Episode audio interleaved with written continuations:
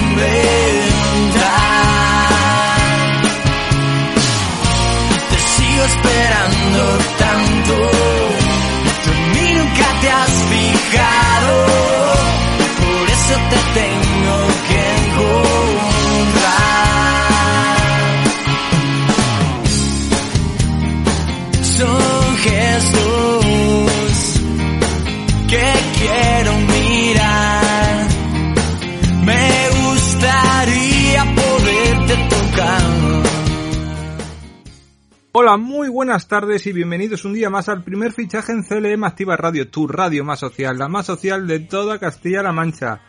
Soy Fran Petit y en este miércoles que va a parecer un jueves y ya os diré el por qué más adelante vamos a hablar de la sección de jugadores míticos. También vamos a tener la mirada crítica de Cristina Caldera, música para el deporte y vamos a terminar con la sección de Luismi Vicario. ¡Comenzamos ya!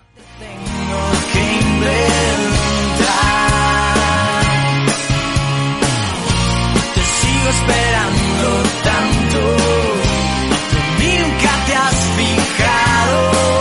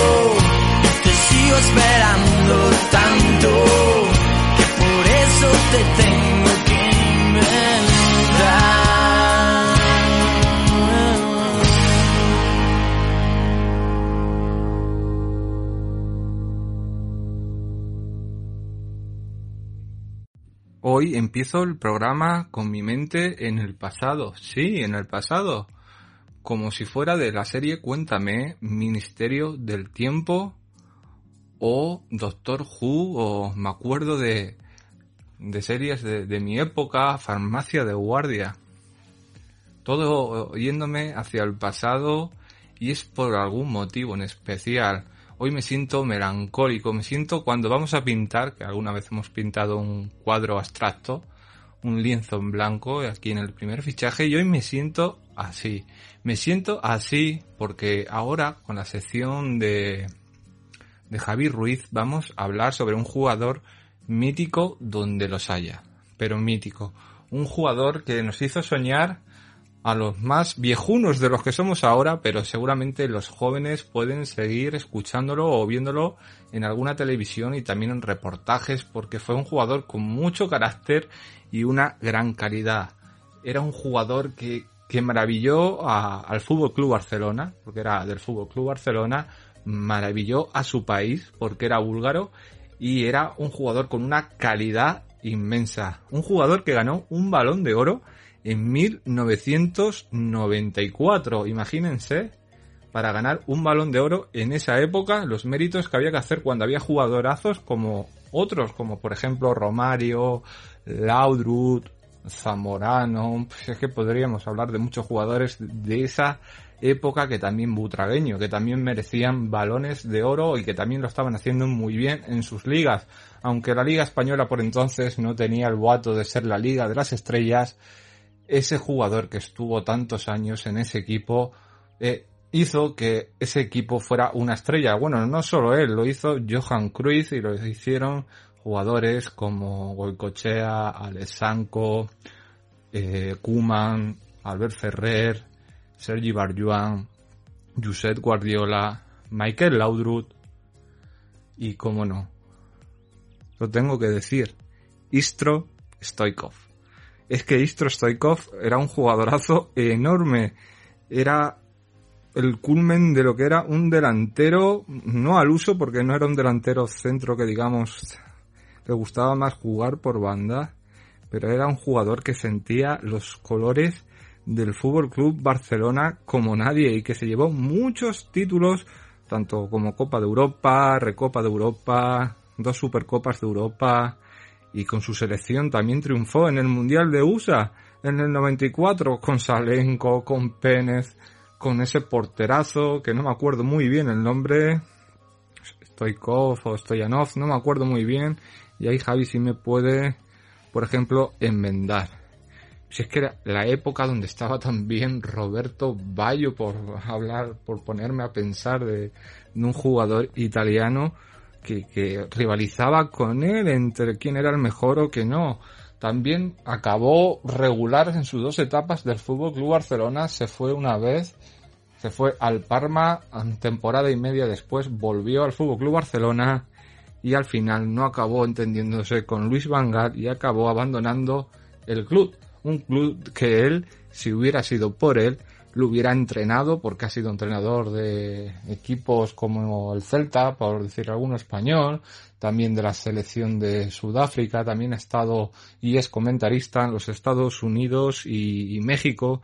Es una persona que con un carácter que, impronta, impronta a la gente que, que lo pudimos ver jugar. Y estoy hablando de aquí de a lo mejor Luis Navarro, eh, también Jesús Valencia o yo, y que gente como Javi Ruiz le haga este homenaje, que hable de este jugador que hizo las delicias en la Liga Española a principios de los 90, pues a mí me encanta porque quiere decir que no está esta juventud perdida del todo. Esta juventud tiene mucha memoria, esta juventud se está preparando muy bien y esta juventud está haciendo que vuelvan estos jugadores míticos a la palestra.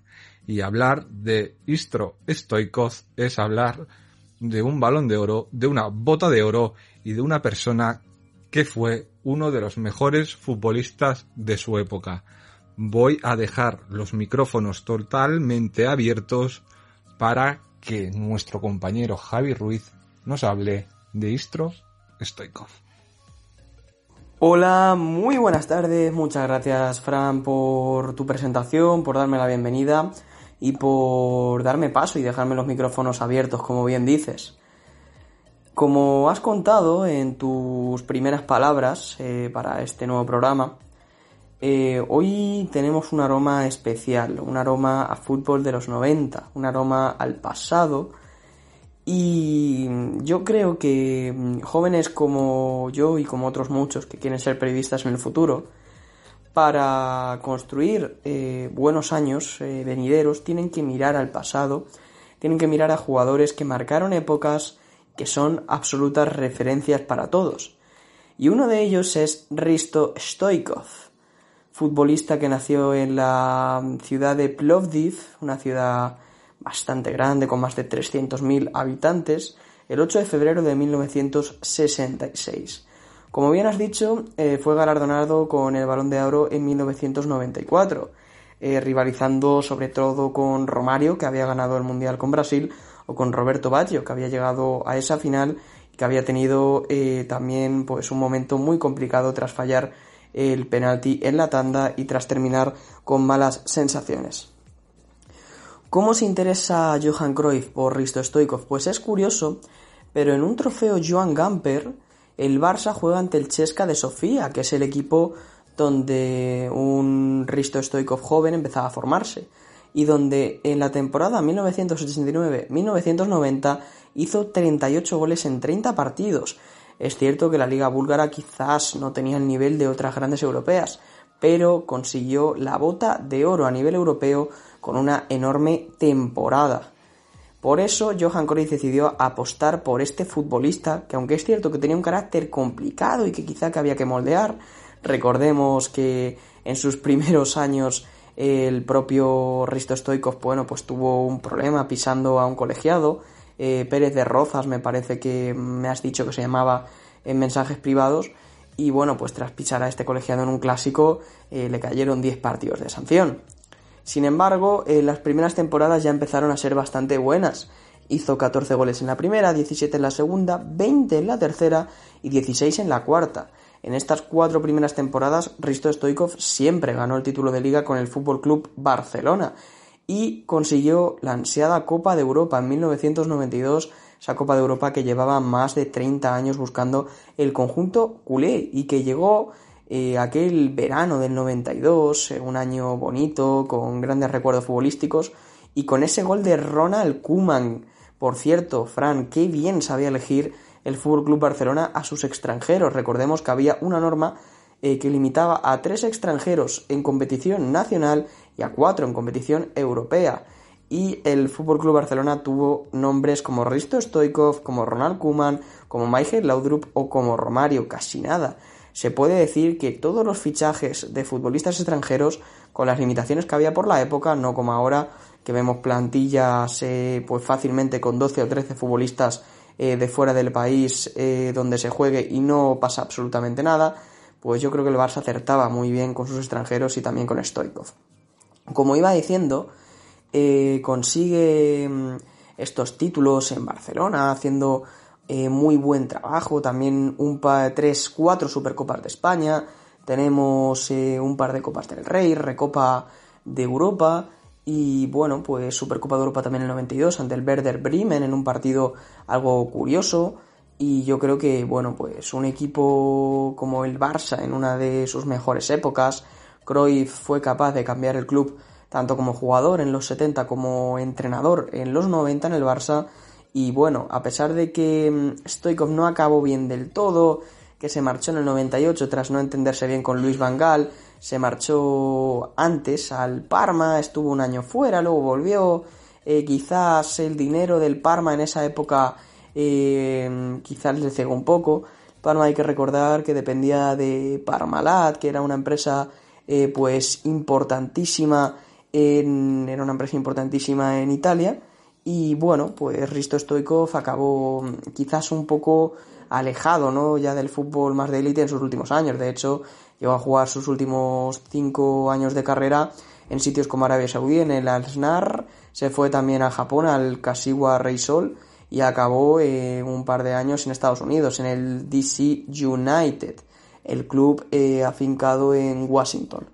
Bueno, eh, a nivel internacional consiguió uno de sus mayores éxitos con Bulgaria, llegando a ser cuarto clasificado del Mundial, como bien has dicho, muy a lo americano USA o USA, como dirían más los eh, hispanohablantes.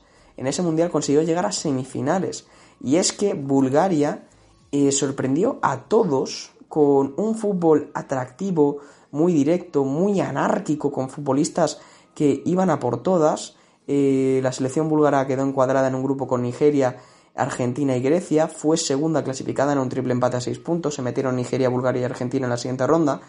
En octavos, Bulgaria fue capaz de eliminar a México en una agónica tanda de penaltis. En cuartos, eliminó a la selección alemana de forma increíble. Alemania venía de ser campeona del mundo en el 90 y tenía futbolistas eh, como Lothar Matthaus y como otros muchos que, bueno, la verdad, eh, Alemania era un equipo quizás a batir en ese momento, pero los goles de Stoikov y Lechkov eh, fueron suficientes para que el partido terminara bien para los búlgaros. Teníamos a Stoyanov en portería, a Lubo Penev y a otros tantos jugadores que hacían de Bulgaria eh, un país futbolero y un país con muchas sorpresas. En semifinales ya no pudieron con la gran Italia de Roberto Baggio, que de hecho eh, anotaría los dos goles. En los primeros minutos Stoikov recortaría distancias de penalti, pero Bulgaria quedaría eliminada en esos semifinales y luego además perdería el tercer y cuarto puesto ya algo desmotivada ante una Suecia en la que destacaban jugadores como Larsson Andersson o Thomas Brolin. Eh, ganó 4-0 los suecos ese partido. Las malas lenguas decían que incluso esa selección búlgara se dedicaba, en vez de estar concentrado antes de los partidos, a fiestas nocturnas, con alcohol, con eh, mujeres, digamos, atractivas, y bueno, pues que iban bastante eh, relajados quizá, ¿no? A los partidos, pero luego se vio una selección búlgara que hizo las cosas muy bien. Risto Stoikov eh, compartió el pichichi de este mundial con Oleg Salenko, con el ruso que hizo seis goles, pero es cierto que Salenko puede tener menos mérito porque de esos seis goles, los cinco lo hizo en un partido ante Camerún, que es un récord absoluto del Mundial, pero es que Stoikov fue más regular y llevó más lejos, ¿no? Quizás a su país porque Rusia se quedó fuera en la primera fase. En el Mundial del 98 también participó Stoikov, pero ahí la selección búlgara no pudo hacer mucho y quedó eliminada en la primera fase. Ahí no tuvo grandes opciones y Bulgaria en un grupo con Nigeria, Paraguay y España se quedaría fuera. La selección española con algún error de Zubizarreta, que fue su compañero, durante un tiempo en el Barça, pues también se quedaría fuera de esa Copa del Mundo de 1998, que acabaría ganando Francia. Eh, Risto Stoikov luego en su faceta como entrenador y como comentarista, pues como bien has dicho, estuvo en la selección búlgara, en el Celta de Vigo, aunque no aguantó mucho tiempo. En Sudáfrica, no en la selección, sino en un equipo, en el Maledomi Sundowns, vaya equipito, y volvió a su país también para entrenar al Litex Lovek, eh, otro club búlgaro. Eh, no duró mucho como entrenador, eh, unos nueve años, y bueno, pues como técnico no tuvo quizás tanto éxito como jugador. hay que recordar que ahora en la actualidad es comentarista para Estados Unidos y para México, sigue demostrando su amor por el Barça cada vez que habla, y yo creo que quizás me atrevo con esta afirmación para acabar mi intervención hoy Risto Stoikov ha sido, es y probablemente será el futbolista que más ha amado al Barça, futbolista extranjero que más ha amado al club culé durante toda su historia. Así que nada, este es un poquito em, tu forma de ser melancólico, ¿no? De volver al pasado, Fran. Esta época la viviste de forma intensa. A mí y a muchos jóvenes de nuestra generación nos habría encantado vivirla porque más de una persona y más de un joven está interesado en este fútbol de los 80 y los 90 y seguro que te sorprendería, Fran, porque la juventud no está perdida y muchas veces tenemos más interés en estos temas que quizás en estar por ahí desperdigados, ¿no? En fiestas con alcohol y otras sustancias. Así que hasta aquí mi intervención. Muchas gracias, Fran, oyentes, compañeros. Nos vemos en el siguiente. Javier Ruiz. Un gran momento, un gran audio hablando mm, de este gran jugador. Yo algunos datos, y fíjate que era de mi época, Javi, no lo sabía. Y también me he recordado otro de los porteros de ese equipo que yo creo que era el titular, esto ya no era Mijailov. Pero ahí puede estar, da igual, hace mucho tiempo, muchos años de eso, y es normal que algún nombre nos baile. Y tampoco soy tan viejo, más llamado viejo, más llamado que tengo del fútbol de los 80, no me recuerdo tanto del fútbol de los 80, mi imagen futbolística viene del año 92 con 7 años ah, hacia adelante. Y desde ahí, desde la Copa de Europa del Barcelona, esos Juegos Olímpicos y todo el fútbol y el deporte que vino después, sí, sí me acuerdo. También vienen a mi memoria algunos casos, vienen a mi memoria algunos nombres, algunos deportistas, algunos futbolistas y equipos de fútbol y situaciones, pero, pero no llegó a ser tan, tan, tan mayor. La verdad es que me has hecho mayorcito y también nostálgico porque hoy estoy nostálgico. Y sí, no pasa nada, pero está nostálgico, está nublado. Es normal, muy normal que estemos así. Y ahora, pues es el momento de darle el turno a nuestra compañera Cristina Caldera, que, que seguro que nos tiene algo preparado, nos tiene que contar cómo le ha ido la semana en su club algo muy pero que muy importante y también nos tiene que contar porque yo creo que ella tiene su información deportiva del deporte adaptado que nos puede hablar muy bien de ella porque Cristina está muy bien informada de todo siempre. Cristina está muy pendiente de, de los deportes y yo creo que también nos puede hablar hoy de, de lo que pasó en, en algún sitio donde se jugó alguna competición deportiva, en un velódromo, en ciclismo adaptado, tenis adaptado, cualquier noticia de, deporte adaptado, Cristina va a estar muy pendiente, no solo para decírnoslo, sino para contárnoslo.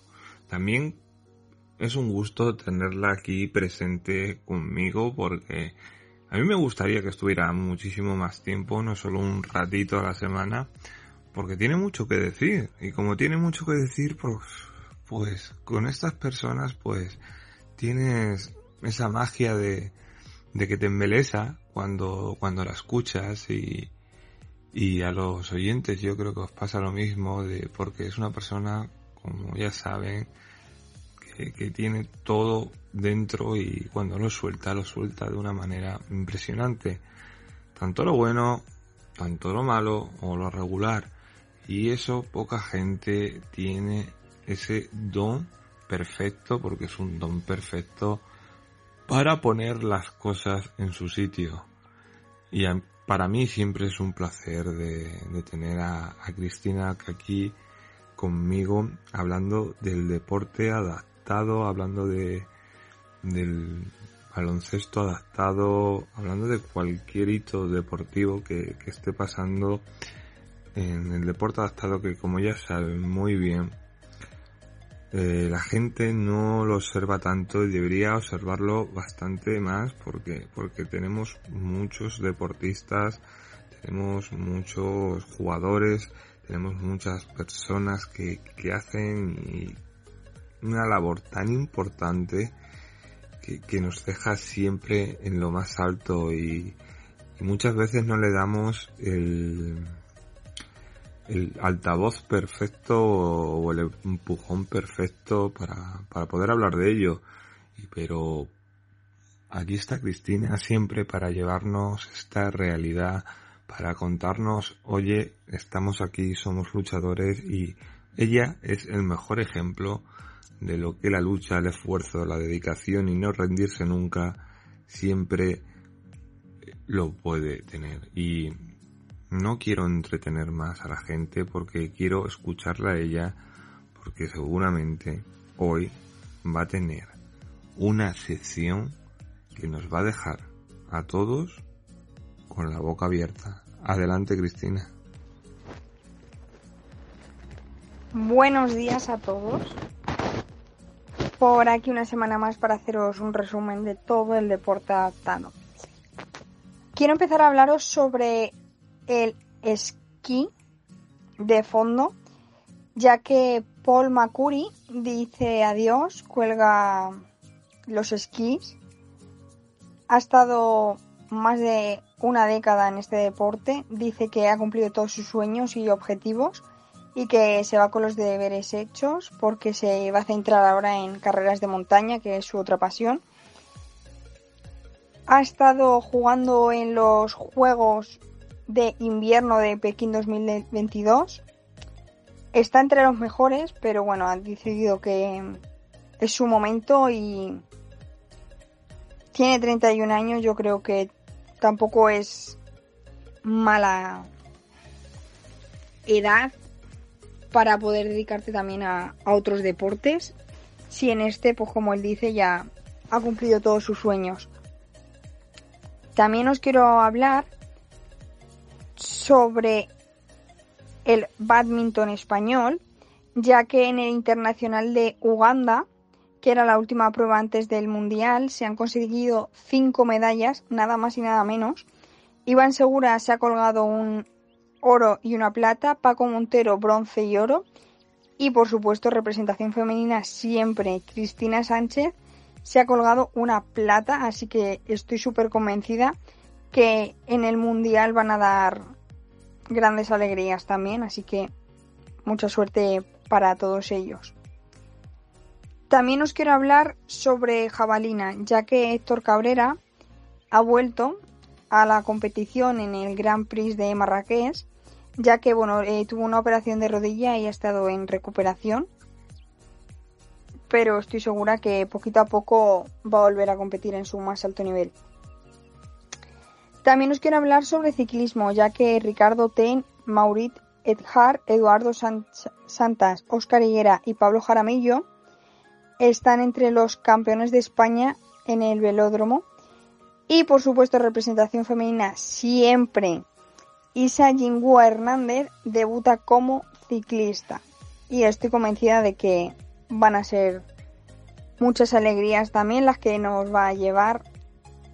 Nos vamos a llevar en el ciclismo español. Adaptado, por supuesto.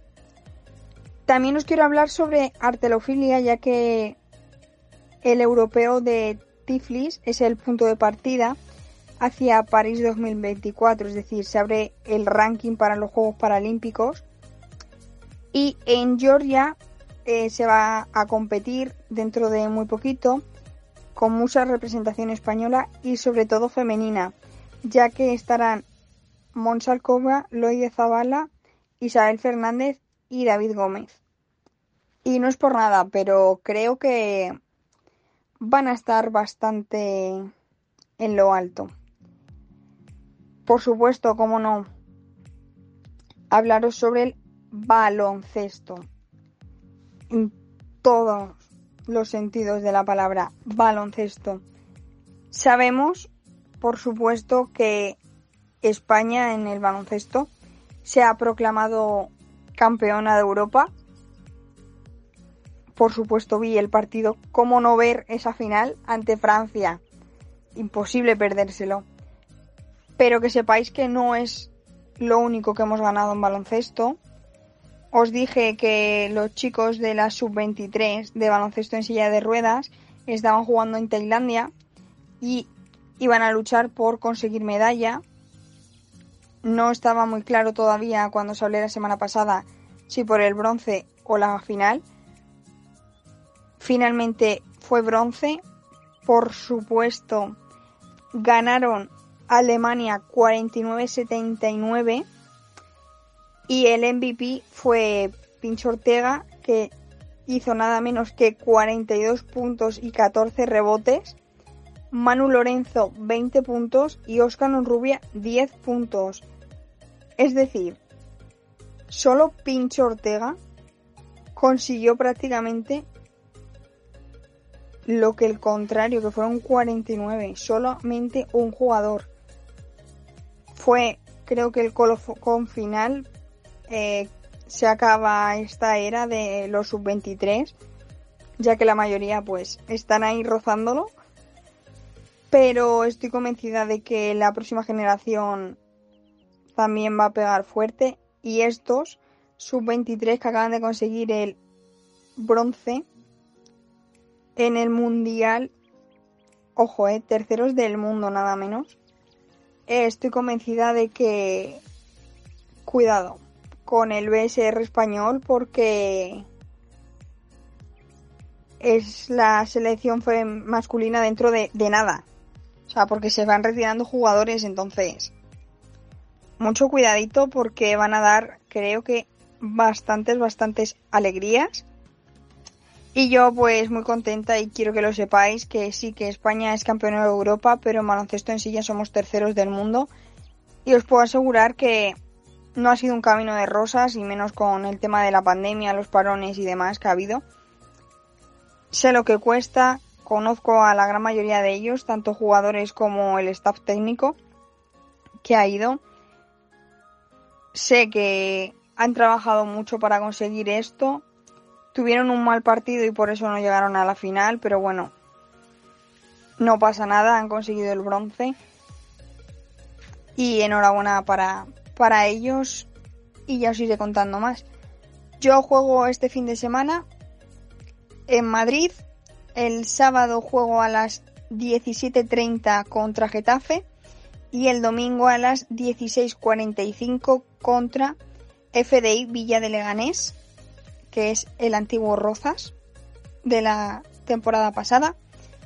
Jugamos en el canal de Isabel II, así que si alguno está por Madrid y quiere ver baloncesto en silla, pues invitadísimos. No lo sé si se transmitirá o no, pero es muy probable, así que quien quiera puede bichear por ahí en Live Bubucela por YouTube, porque seguro que, que retransmiten al menos uno de ellos así que ya os contaré más. Muchísimas gracias Cristina por traernos toda la información deportiva del deporte adaptado y también por contarnos las sensaciones de cómo ves a tu equipo y qué metas tenéis o cómo estáis em, comenzando la, la temporada. Y hoy, pues hoy hay que empezar a, a pensar porque estamos en la mente, queridísimos oyentes, con la mente puesta en, el pasado, en ese pasado tan, tan importante que fue para, para cada uno de nosotros en, algún momento. Y cuando doy esta introducción en este lienzo en blanco, como he dicho hoy, o este cuadro abstracto que estamos haciendo, tengo que llamar al director del primer fichaje, Jesús Valencia, porque creo que hoy sería el día perfecto para que hiciera la sección música para el deporte, para que nos llevara a un año importante, a un año donde nuestra imagen o recuerdo de algún deporte se asocie con esa canción, con esa música, con ese momento, porque la vida es un momento y cuando la vida es un momento hay que disfrutarla siempre en cada tiempo. Yo, yo lo pienso así y creo que mis compañeros y ustedes también pueden pensar así, de decir, oye, ¿qué, puede pasar? O mañana, o qué nos pasó hace, hace tal año en tal día y siempre con una canción que nos rentintinea en la cabeza o se repite una y una y otra vez. Y parece la melodía de nuestra vida porque en algunas canciones podríamos decirlo son la melodía de nuestra vida. Y cuando es algo deportivo porque aquí lo asociamos a algo deportivo también le sacas esas ganas y esa forma de decir, pues mira, en tal año mm, me acuerdo, por ejemplo, de, de Mireia Belmonte en natación, por decir un ejemplo, y de esta música de cuando ganó la medalla de oro en, su prueba de 800 o, brazas, y, y puede que ahora ella esté en un nivel un poquito más bajo, porque ahora está en un nivel un poquito más bajo. Y hay una canción que siempre me recordaba, o Teresa Perales, hablando de, deportistas que siempre han dejado alguna impronta y solo son ejemplos. No sé, porque sinceramente no sé qué música para el deporte y qué recuerdo y qué año nos va a poner hoy Jesús Valencia. Pero lo que sí sé es que nos va a dejar siempre anonadados y con el recuerdo de, de poder sentir ese momento como algo único, porque claro, todos nuestros años están marcados, todos nuestros días están marcados por algo, Y hay recuerdos que no se van a ir nunca de la cabeza. Y tener ese momento con nuestros compañeros, lo hemos tenido con Luis, lo hemos tenido con, conmigo propiamente, también con Kenia, con Diana, pues ahora es el momento que nuestro director también se moje un poquito, porque me gusta que, que se moje un poquito en, en lo que es la música, porque a él le encanta la música también, y que nos ponga ese estallido de, de, deportes, estallido de momento y a ver a qué año nos lleva. No quiero parecer muy repetitivo, pero es que estoy tan expectante en este libro en blanco, Jesús. Estoy que, que, que no quepo en mí de gozo y como no quepo en mí de gozo, quiero saber y, y cuando pasan estas cosas, porque algunos días pasan en algunos programas, tienes la ilusión de un niño pequeño, de, un bebé que se acaba de, salir del pecho y que está conociendo el mundo nuevo para saber con qué te pueden sorprender tus compañeros. Y no hay nada, y escúchenme, porque es muy importante, no hay nada mejor que eso. Por eso, Jesús, adelante. Estoy totalmente expectante.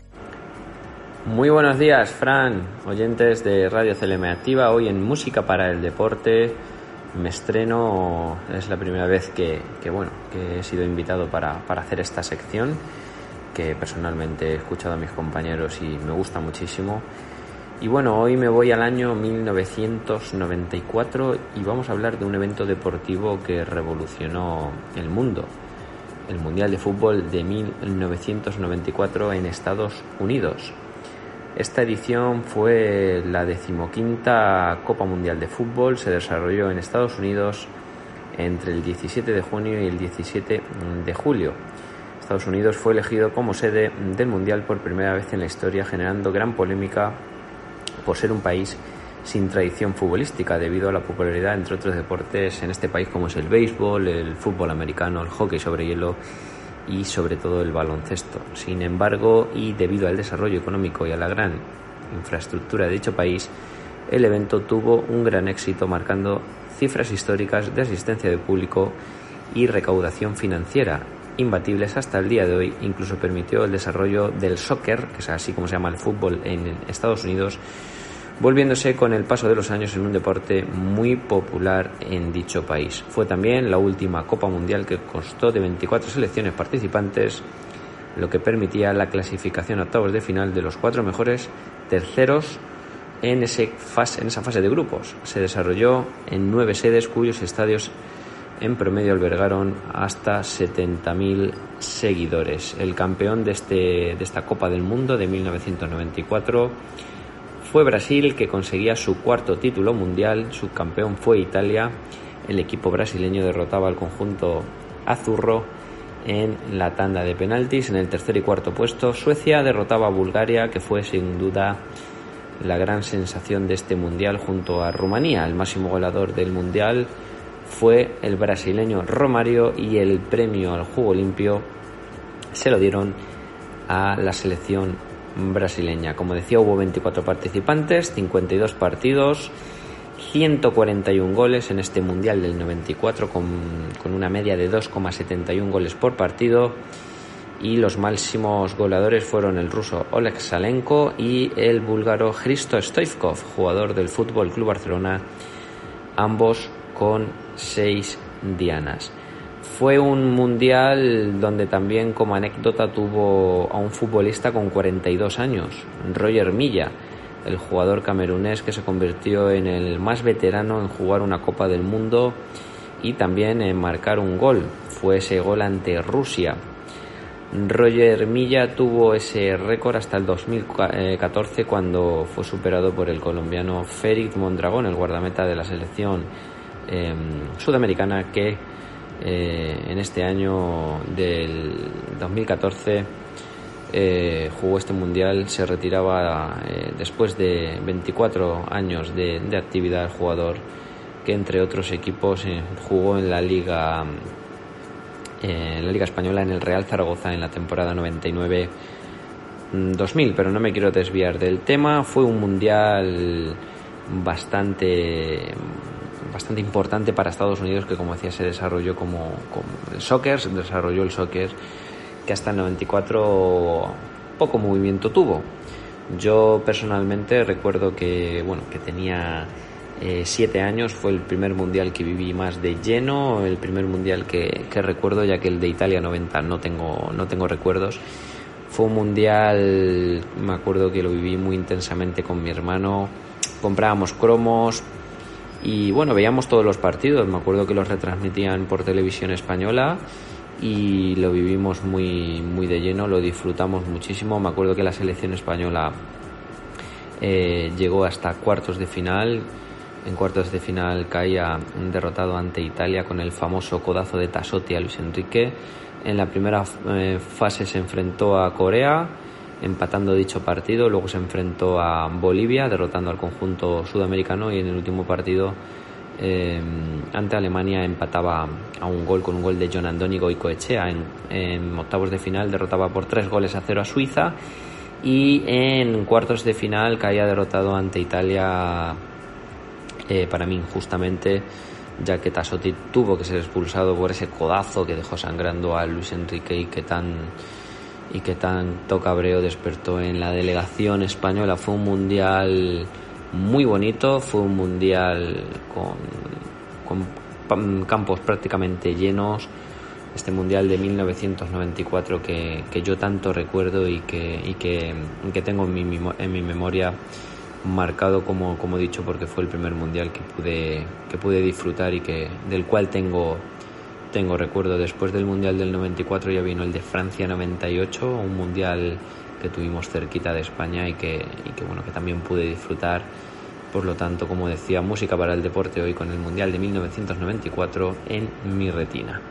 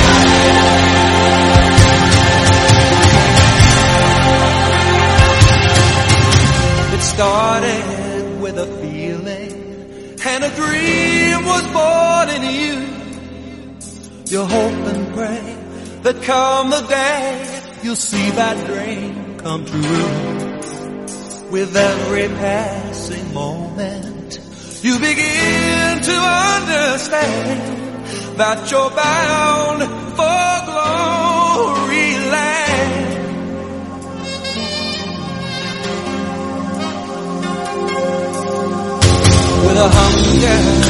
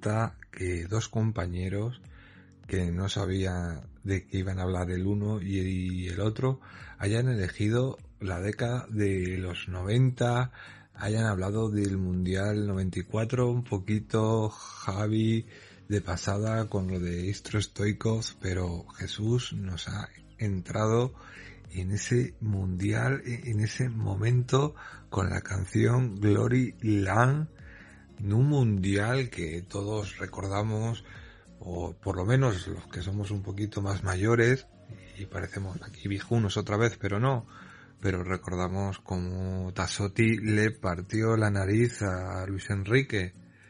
Yo tenía nueve años, era pequeño todavía en ese mundial, era la felicidad absoluta y a mí me gusta que, que dos compañeros siempre esas sinergias cuando estás haciendo un programa todo vaya bien o todo vaya en ese momento, a mí es algo que me encanta.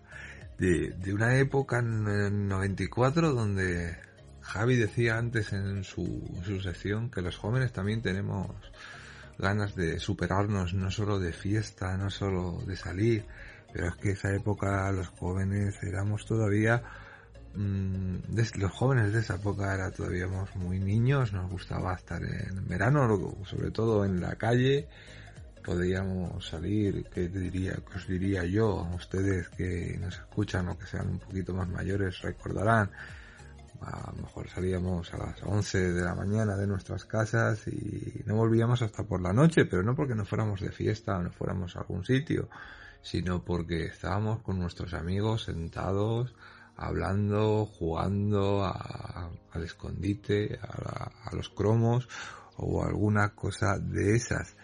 Viendo la plantilla, porque ya me has llamado la atención, ya me has llamado la curiosidad, viendo la plantilla que, fue a ese mundial, que, qué pena, qué pena Jesús, que, la Italia, esa Italia que, luego dio tanta guerra en la final, mm, hubiera pasado porque no se lo merecían ese partido, se lo mereció pasar España y lo que falló Julio Salinas y cada, vez que me acuerdo es algo imposible. Teníamos, como no, teníamos de entrenadora a Javier Clemente y de segundo entrenador a Vicente Miera.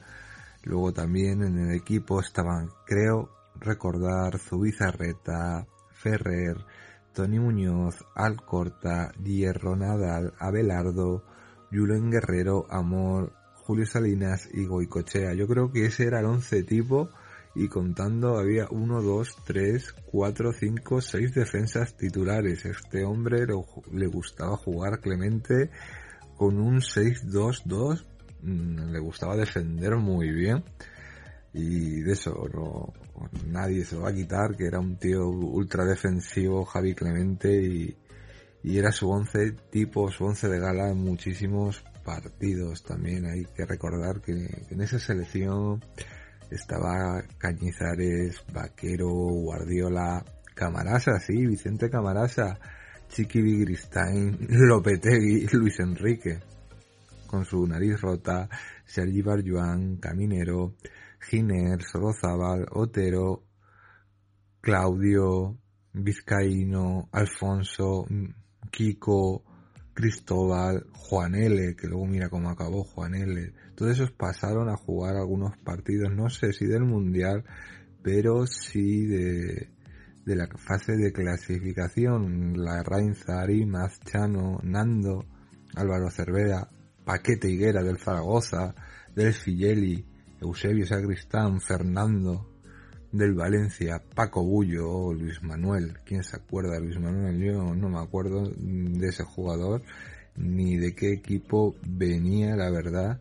Si tengo que recordar, yo creo que, que jugaba en el Oviedo.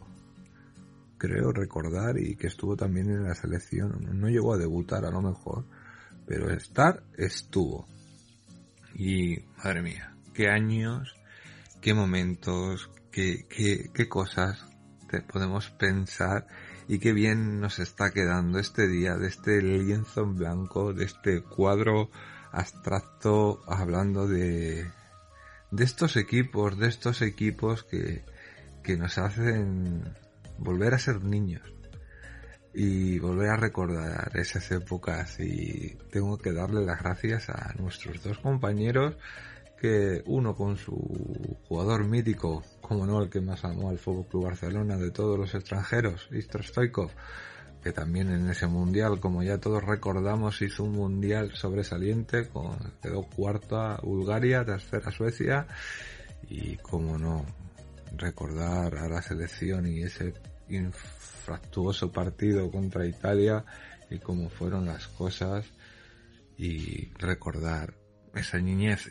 Y ahora hay que volver al presente o no, porque ahora es el turno de, nuestro compañero Luismi Vicario en su sección y yo creo que nos va, nos va a hablar de algo del presente, pero también puede hablar del pasado porque este chico nos sorprende siempre y, y a lo mejor es lo que necesitamos ahora retrotraernos al presente, pegarnos un tortazo y volver a ello. Te tengo que dar las gracias Jesús por, por tu sección, me ha encantado.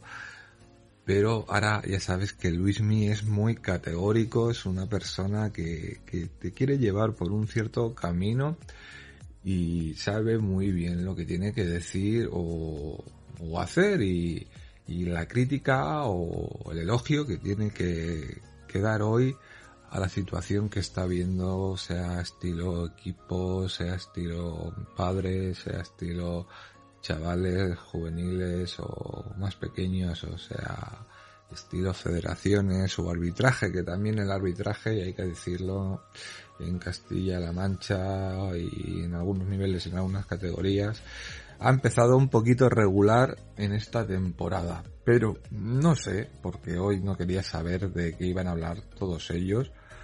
Así es que, mm, compañero Luis mi vicario, hermano mío, deleítanos a mí y a todos los oyentes con tu sección hoy, que yo creo que también va a estar súper impresionante. Adelante. Muy buenas, Francisco, muy buenas, perdóname, ya sabes que ando siempre liado y hoy no es menos, hoy debe ser que estamos como el cielo gris y taciturno y todas esas cosas, ¿no?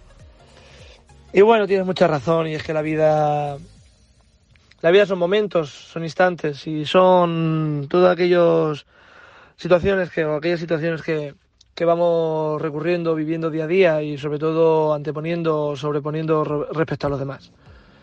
Creo que en la vida, cuando algo se te, te llega, tienes que saber aprovecharlo, tienes que saber vivirlo y disfrutarlo. Y tener muy claro hacia dónde vas. Creo que ya sea la situación que sea, amorosa, no amorosa, deportiva, tienes que tener muy claro y valorar lo que tienes. Porque ya sabes tú la frase, Fran. Eh, si tú dejas a quien te quiere por quien deseas, quien deseas te dejará por quien quiere. Y, es así. Y luego vienen los lloros y los malos ratos y todo.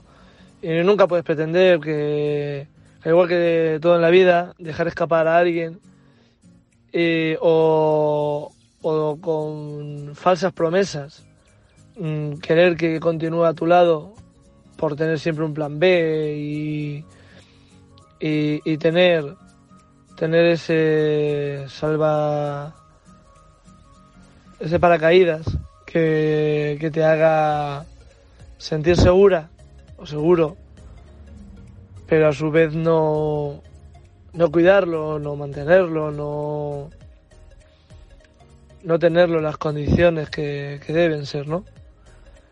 La vida da muchas vueltas, hoy estás en el cielo, mañana caíste a los infiernos, hoy eres el mejor para alguien y mañana eres un desconocido que se cruza por la calle y que, que no deja de ser un mero recuerdo. Creo que, que tan necesario es saber llegar como saber irse o saber dejar ir, pero asumir las consecuencias de eso. En el fútbol, cuando no te sientes valorado en un sitio, lo mejor es irte, lo mejor es buscar una salida, lo mejor es decir hasta aquí y yo me merezco algo mejor. Y en la vida, en general, también. Lo que pasa es que duele mucho y es muy difícil, ¿no, Fran? Eso lo sabemos. Muy difícil apostar todo, toda tu vida. Apostar por algo o por alguien. Y de un día para otro que el, el rojo vaya al negro. Que la ruleta de la, de la fortuna, la pelotita de esa fortuna, vaya saltando de fecha en fecha, vaya saltando de escalón a escalón, reboteando de un lado a otro, pero al final caiga en donde no toque. Que llegue un día que toque la cruz y no te toque la cara. Y, y al final te veas totalmente despojado, totalmente alejado de lo que para ti era una realidad más que cristalina, más que el agua, y que hoy ya no lo sea. Y es muy doloroso, muy triste muy, muy cruel. Como el destino se, se, se acaba cebando con, con aquella gente que, que no sabe estar. Creo yo que no sabe estar, que no tiene no tiene la claridad de, de eso y, o simplemente que, que antepone una felicidad a la propia o un, un hecho de, de pareja o de unidad por encima de, lo individual. Y al igual que en las parejas, en, en el fútbol, lo importante es el equipo, pero el equipo son dos, tres, cuatro, son todos, todos los que lo forman, los deben remar el mismo camino. Partiendo de esa base, Fran, hoy es un día gris, hoy es un día nublado, hoy es un día para no querer mirarse al espejo, es un día de no de no querer aguantar a nadie, es un día de de no querer estar en este mundo. Por ello, Fran, un día gris lo tenemos con todo. Hoy es el mío, un día de, de recogida, un día de, de, cierre de persiana. Y bueno, deseemos que por la mañana todo vuelva a una normalidad. Un abrazo, Francisco. Tiramos un jueves gris. Nos vemos para la siguiente. Muchas gracias, Luismi Vicario, y qué gran razón tienes. Tienes muchísima razón y este mundo habría que verlo de, de, alguna otra manera para poder solucionarlo y poder seguir el camino correcto o el camino que nosotros queremos, que cada uno puede pensar lo que quiera, porque en esta vida cada uno puede pensar absolutamente lo que quiera, para eso está la libertad de expresión, pero cuando la cosa rechinea por algún sitio, hay que fijarse, hay que darse cuenta y ver en qué se puede solucionar y en qué no. Y eso solo lo hacen pues las malas experiencias o, o tener que dar muchos golpes y muchas llamadas de atención para que esas cosas no vuelvan a pasar. O si pasan, que pasen de otra forma. Y también tengo que darle un repaso antes de finalizar el programa lo que es el deporte regional. Por ejemplo, ¿se acuerdan que el otro día hablaba de Isaac Cantón que el pasado mes de julio venció en la clasificación de montaña de la Volta a Galicia? Pues el chaval tiene un incierto futuro ahora mismo, ya después de que se terminó. El ciclista de Arcamasilla de Alba recalificado amateur el pasado mes de julio que venció en la clasificación de la montaña de la Vuelta a Galicia, espera ahora ofertas para el próximo curso sin descartar la retirada a sus 26 años y es una pena porque es un chaval demasiado joven que tiene un futuro por, por delante y que ha demostrado que, vale para, el ciclismo. Y es que Isaac Cantón comenzó esta temporada 2022 lleno de ilusiones en el nuevo club profesional de ciclismo, el Manuela Fundación BAI, tras dos campañas en el Burgos BH con el que llegó a conseguir su primer podio profesional en el mes de mayo cuando se proclamó ganador de la montaña de la Vuelta Asturias. Pero la temporada se torció y en el mes de julio el ciclista de Alcamasilla de Alba anunció que abandonaba el ciclismo profesional ante la inestabilidad de su equipo, por la que tuvo que recalificarse como amateur en las filas del Super Freud gallego. Este pasado domingo, Catón puso final a la temporada con un podio al ganar la clasificación de la montaña de la Volta a Galicia, un éxito que el Arcamasilla reconoce que no esperaba, ya que tuvo un virus que le obligó a retirarse en Salamanca y, casi llegó sin fuerzas, pero como era segura con orgullo, ha conseguido ganar. Después de meterse en escapadas para conseguir entrar en la grupeta y evitar lo, fuera de control, que es lo peor, que un ciclista llegue fuera de control, queda eliminado y, ya no puedo hacer nada, y así fue cogiendo puntos en la montaña que le hicieron meterse en la disputa de esa clasificación, finalizando primero en ella con 18 puntos por los 15 del segundo clasificado Edgar Cadena y los 13 de Fernando III, el ciclista Valdepeñero que venció en la general final y todos lo sabemos porque estuvimos hablando de él el otro día, igual que de Isaac Catón. Pero qué lástima que ahora, después de contento con este podio, a Isaac lamentara no haber podido llegar en mejor momento y haber luchado por esa general. Más todavía en la casa de su equipo, el Superfroy gallego, al que al menos ha visto siempre luchar por etapas. Tras finalizar la temporada con esa alegría en el pelotón amateur, Catón mira hacia la próxima con mucha incertidumbre. Incluso no descarta, como hemos dicho, mm, colgar la bicicleta si no encuentra una buena oferta de algún equipo profesional que le dé otra oportunidad. Es más, en unas semanas decía en rueda de prensa que tomaría la decisión. El ciclista que también tiene sobre la mesa seguir en el Super Freud Amateur es donde ha sido campeón sub-23 en 2017 y afirma haber estado muy a gusto, pero la gente quiere evolucionar, quiere llegar a equipos continentales o quiere llegar a equipos que, pasen más de, amateur.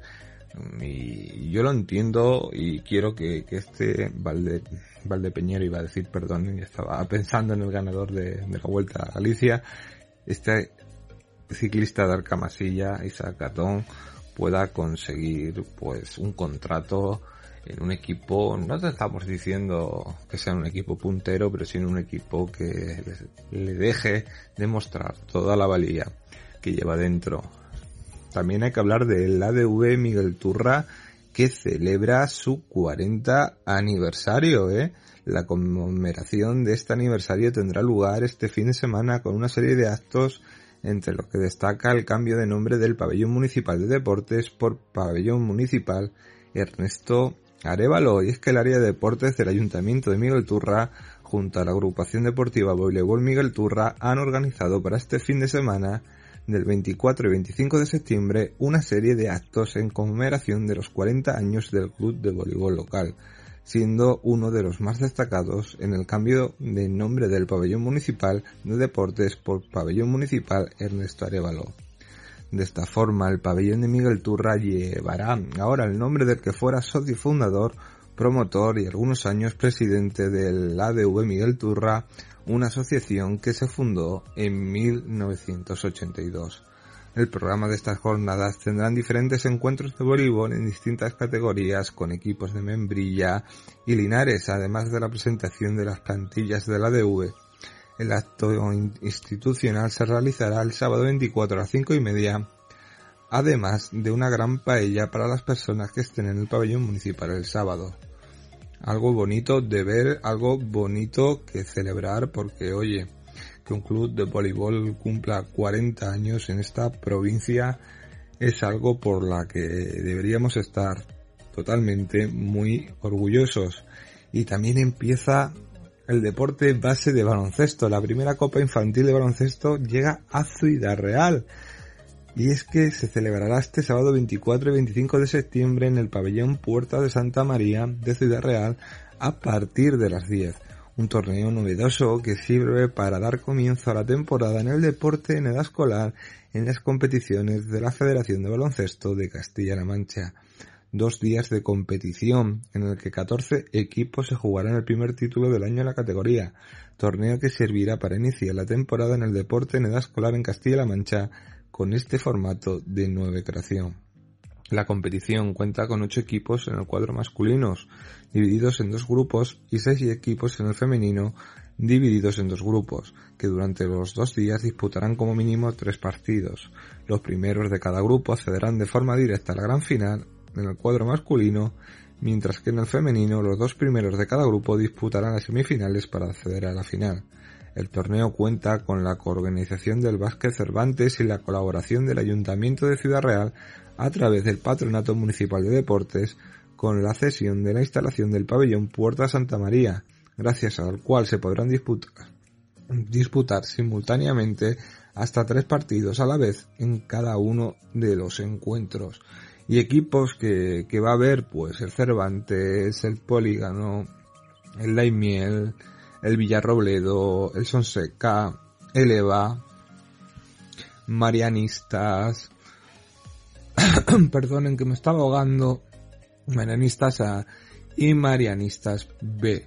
En el femenino, pues Villarrobledo, Polígono, Eva, Cristana, Daimiel, Sonseca, Cervantes y Marianistas. La verdad es que va a ser un gran torneo y algo de que poder disfrutar este fin de semana y yo seguramente a lo mejor me acerque porque aquí donde ves mm, que jugadores o que jugadoras pueden llegar a ser algo importante o algo que, que digas, oye pues pues aquí tenemos al nuevo Pau Gasol o al nuevo Lorenzo Brown o al nuevo quien quieras que seas, porque oye, en baloncesto estamos ahora mismo en un nivel altísimo. Y hasta aquí, queridísimos compañeros del primer fichaje, queridísimos oyentes, llegamos al final del programa de hoy. Un programa que, como ven, no hemos hecho un cuadro en blanco, un, o un cuadro abstracto, mejor dicho, no hemos ido enfocalizado en el Mundial 94, como ven la voz se me está yendo por momentos y es que ha sido una semana durita, una semana de cambios en el tiempo y una semana donde todo puede ocurrir. Ya por fin recuperé la voz, creía que no podía hablar y es lo que tiene el directo en estos momentos. Les dejamos y hoy saben que tenemos una gran programación. Después de nosotros viene Revolución del Placer, Entiende tu Salud, Day to Day, Mujeres con Historia es que tenemos una gran programación en CLM Activa, igual que unos grandes compañeros en el primer fichaje de CLM Activa Radio. Yo solamente les deseo que tengan un excelente día, que sonrían siempre a la vida, porque no se olviden de sonreír, porque un día sin sonreír es un día totalmente perdido. Que tengan una buena tarde y nos volvemos a escuchar mañana.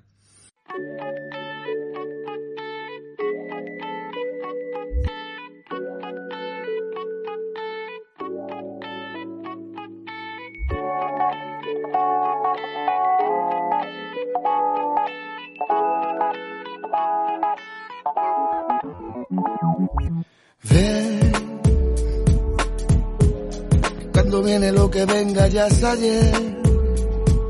Que con los tiempos no se juega, no inventes. no me siento que me duermo y va a empezar el ayer. Pero es que tú conviertes, inviertes, te diviertes, esa es tu virtud. Te ríes de los tiempos y de su magnitud. Y me haces olvidar ayer. Soy el comandante de tus pasos elegantes. general de tus destinos, de tu boca al capitán. Y lo que más me asombra es que no sé de ti más que apareces y te conviertes en ley. Pero tu nombre lo olvidé y es lo que hay. Yo no me atrevo a preguntarte otra vez. Camino de rosas, para quien lo sabe. Camino de espinas, para el que llega tarde. Camino despacio, que me asombre. Después de esta cita me aprendo tu nombre. Camino de rosas, para quien lo sabe. Camino de espinas, para el que llega tarde. Camino despacio, que todo me asombre. Después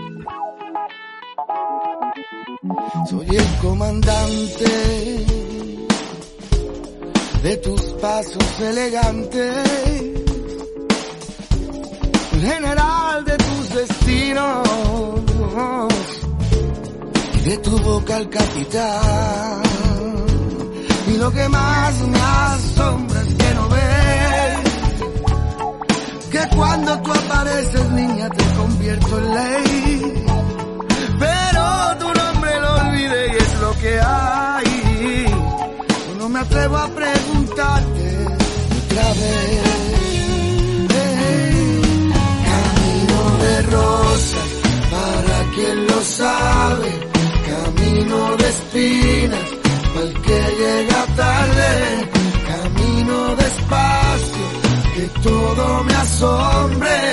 Después de esta